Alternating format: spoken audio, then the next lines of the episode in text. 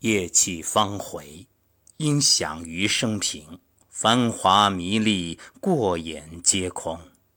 五十年来，总成一梦。张岱出生于万历二十年，此时明朝国祚已更续两百二十九年，在位的是明代第十四位皇帝万历，国政日渐衰败。张岱弱冠之时，神宗身居内廷。宫里唯一可以面见圣上的男性只有宦官，于是这朝政很快便由宦官把持。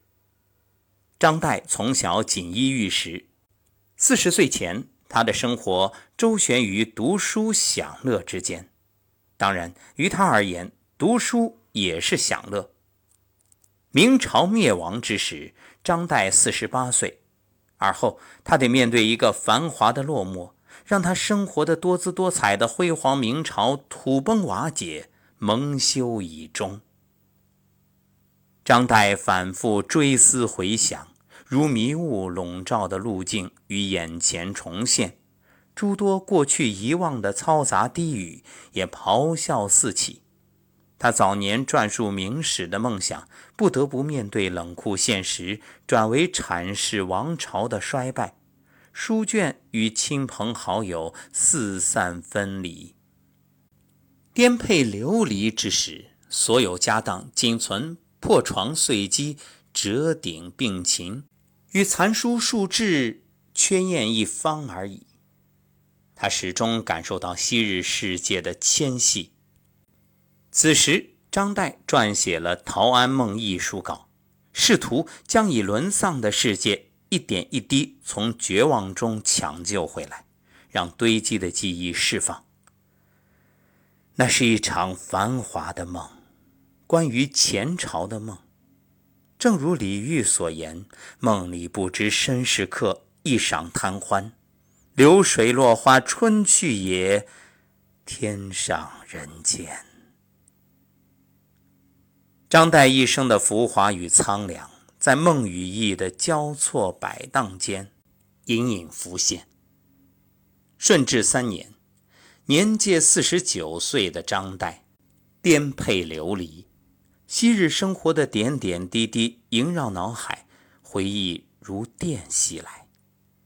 张岱提到：“夜气方回，鸡鸣枕上，拂晓时分，往事总入梦。”在《梦忆》一书的序文中言道：“乐气方回，音响余生平。繁华米粒，过眼皆空。五十年来，总成一梦。不次岁月，一年谱也；不分门类，别致灵也。偶拈一则，如游旧境，如见故人。记下昔日回忆。”本是无心插柳之举，没想到得以为困顿生活暂时解忧。饥饿之余好弄笔墨，对张岱而言，夜间灯火星耀，琴声悠扬，腐臭难闻的生计，昌妓若有所思的静默，浪掷千金于古玩，母亲喃喃的祝祷，年轻伶人的粉墨登场。舟船教鱼之旅，与知交好友的谈诗论艺，连同无数的片刻，全都值得说，值得记。人无癖不可与交，以其无深情也；人无痴不可与交，以其无真气也。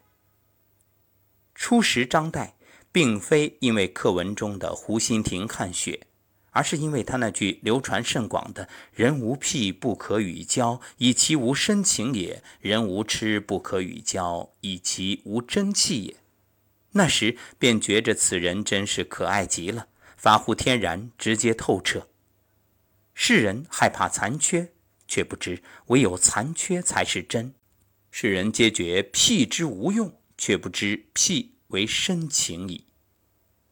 贾营下。过斑竹庵，取水绰之，林林有龟角，一之，走看其色，如秋月双空，天为白；又如青兰出岫，辽松迷时，淡淡欲散。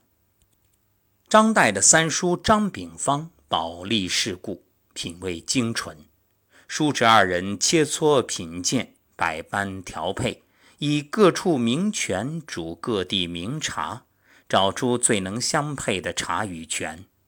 这对叔侄的结论是：取斑竹庵泉水放置三宿，最能带出上等茶叶的香气；再注入细白瓷杯，茶色如拓芳解，绿粉出云，举世无双。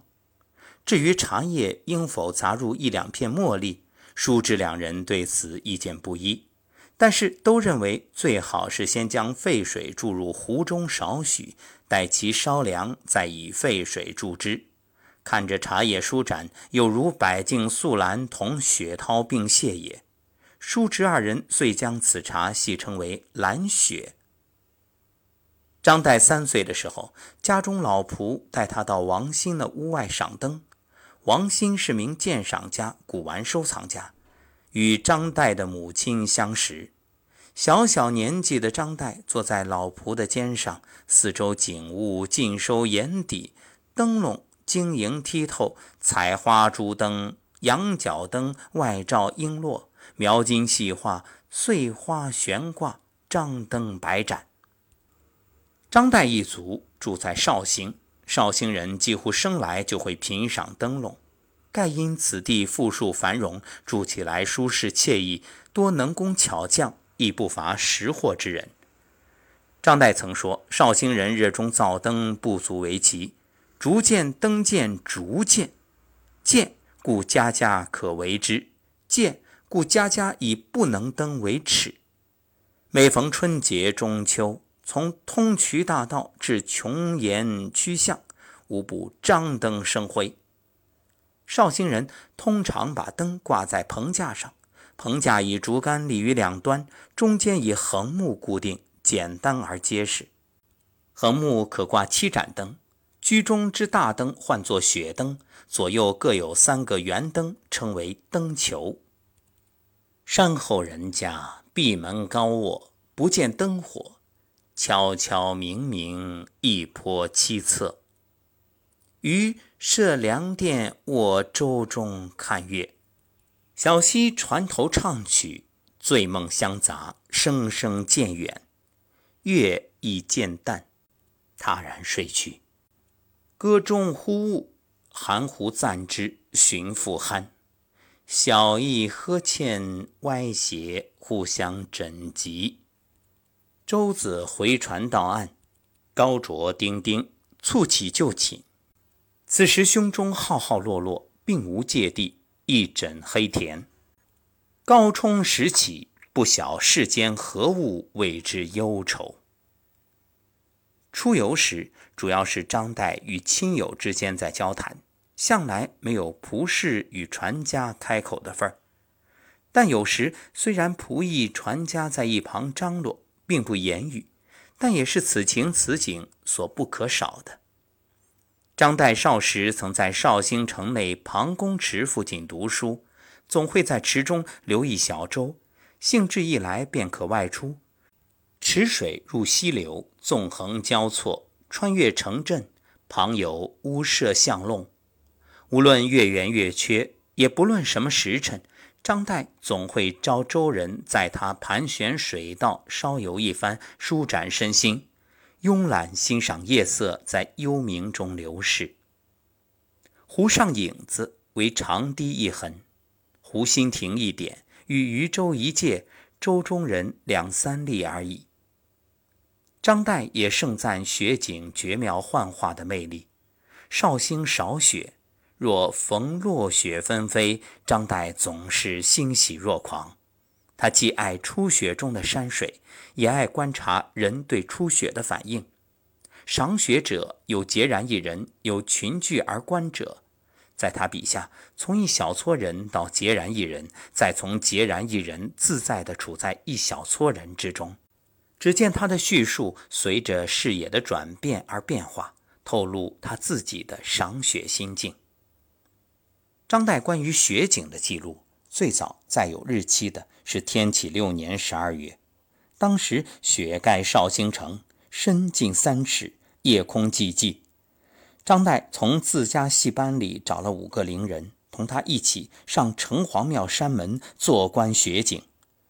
万山在雪，明月薄之，月不能光，雪皆呆白。久坐清冽，苍头送酒至，于勉强举大弓敌寒，酒气冉冉。积雪喝之，竟不得醉。马小青唱曲，李介生吹洞箫和之，声为寒威所摄，烟色不得出。三鼓归寝，马小青、潘小飞相抱，从百步街旋滚而下，直至山止，遇雪而立。于坐一小羊头车，托冰凌而归。六年后，也是腊月，又下了一场大雪，纷飞三日不止。这回张岱自绍兴渡河过杭州，张家和一些亲友在西湖畔都有房舍。天色渐暗，张岱着俏衣，举火炉，登小舟，要船家往湖心亭划去。此时人声鸟鸣俱绝，霜降照湖，天与云与山与水上下一应俱白。此番便貌令张岱欣喜。湖上影子为长堤一痕，湖心亭一点，与渔舟一芥，舟中人两三粒而已。到了亭上，居然已有两人铺毡而坐，奴仆正在温酒。这两人是从两百多里外的金陵而来。张岱与他们喝了三碗酒，才告辞。船家驶离湖心亭时，张岱听到他喃喃嘀咕：“莫说相公痴，更有痴死相公者。看月而人不见其看月之态，亦不作意看月者。”张岱总相信，就算处于最陶醉忘我之时，也仍保有自觉。他知道，人在内心深处时时都在留心自己给别人的形象，即使中秋赏月也不例外。秋节可玩的事物不少，但张岱在西湖畔赏月，却特别爱看湖畔赏月之人。张岱将赏月之人分五类，一一细说。有人腰缠万贯，绫罗绸缎，冠盖盛筵，伶人唱曲助兴，声光缤纷，令之意乱情迷。虽于月下，名为看月，而实不见月者。第二类纵情邪淫逸乐，左顾右盼，明娃同鸾，环坐舟船甲板上，身在月下，实不看月者。还有斜倚船舱，名妓闲僧为伴。浅酌，丝管鸟绕低唱，相谈轻声细语，看月而遇人看其看月者。还有人在岸边呼群喧嚣，这类人无舟，但沿湖吵嚷，吃得饱饱，借酒装疯，笑呼嘈杂，较为折中。月亦看，看月者亦看，不看月者亦看，而实无心一看者。最后一类是故作优雅的唯美派，小船轻荡，静寂暖炉侍候，素瓷煮茶，家人为伴，匿藏踪影而静静赏月。看月而人不见其看月之态，亦不作意看月者。除上述爱好外，张岱的癖好还有很多。年少时候的张岱极爱繁华，好精舍，好美婢。好娈童，好鲜衣，好美食，好骏马，好华灯，好烟火，好梨园，好鼓吹，好古董，好花鸟。兼以茶吟菊穴，就是饮茶下棋，书度诗魔，读书作诗。他眼之所见是深深庭院，俏丽婢女，华美衣裳，曼妙花灯，梨园歌舞，画堂古物。事事都是如梦似幻，流离山野之时，唯有这些梦相伴。秃笔蘸着缺砚，写下平生快事。音响余生平，繁华米粒过眼皆空。五十年来，总成一梦。石景谦说：“他生于长于龙山山路，中年归返龙山，只为将心中了然之事理个清楚。他理解到，只要有人追忆，往事就不必如烟。于是决心尽其所能，一点一滴挽回对明朝的回忆。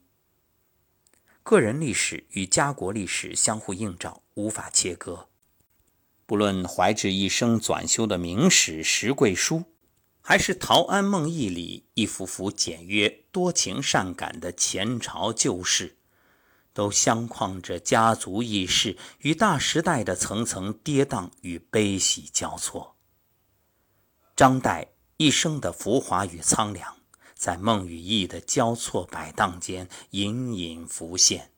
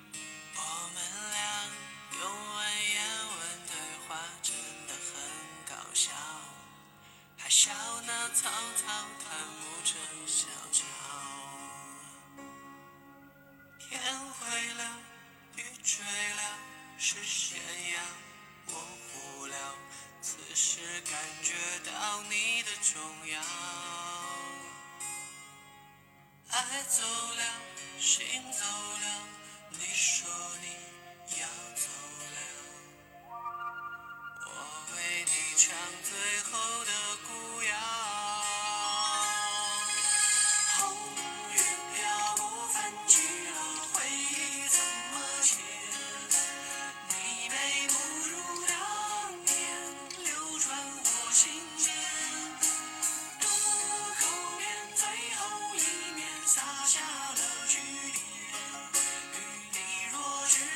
Thanks.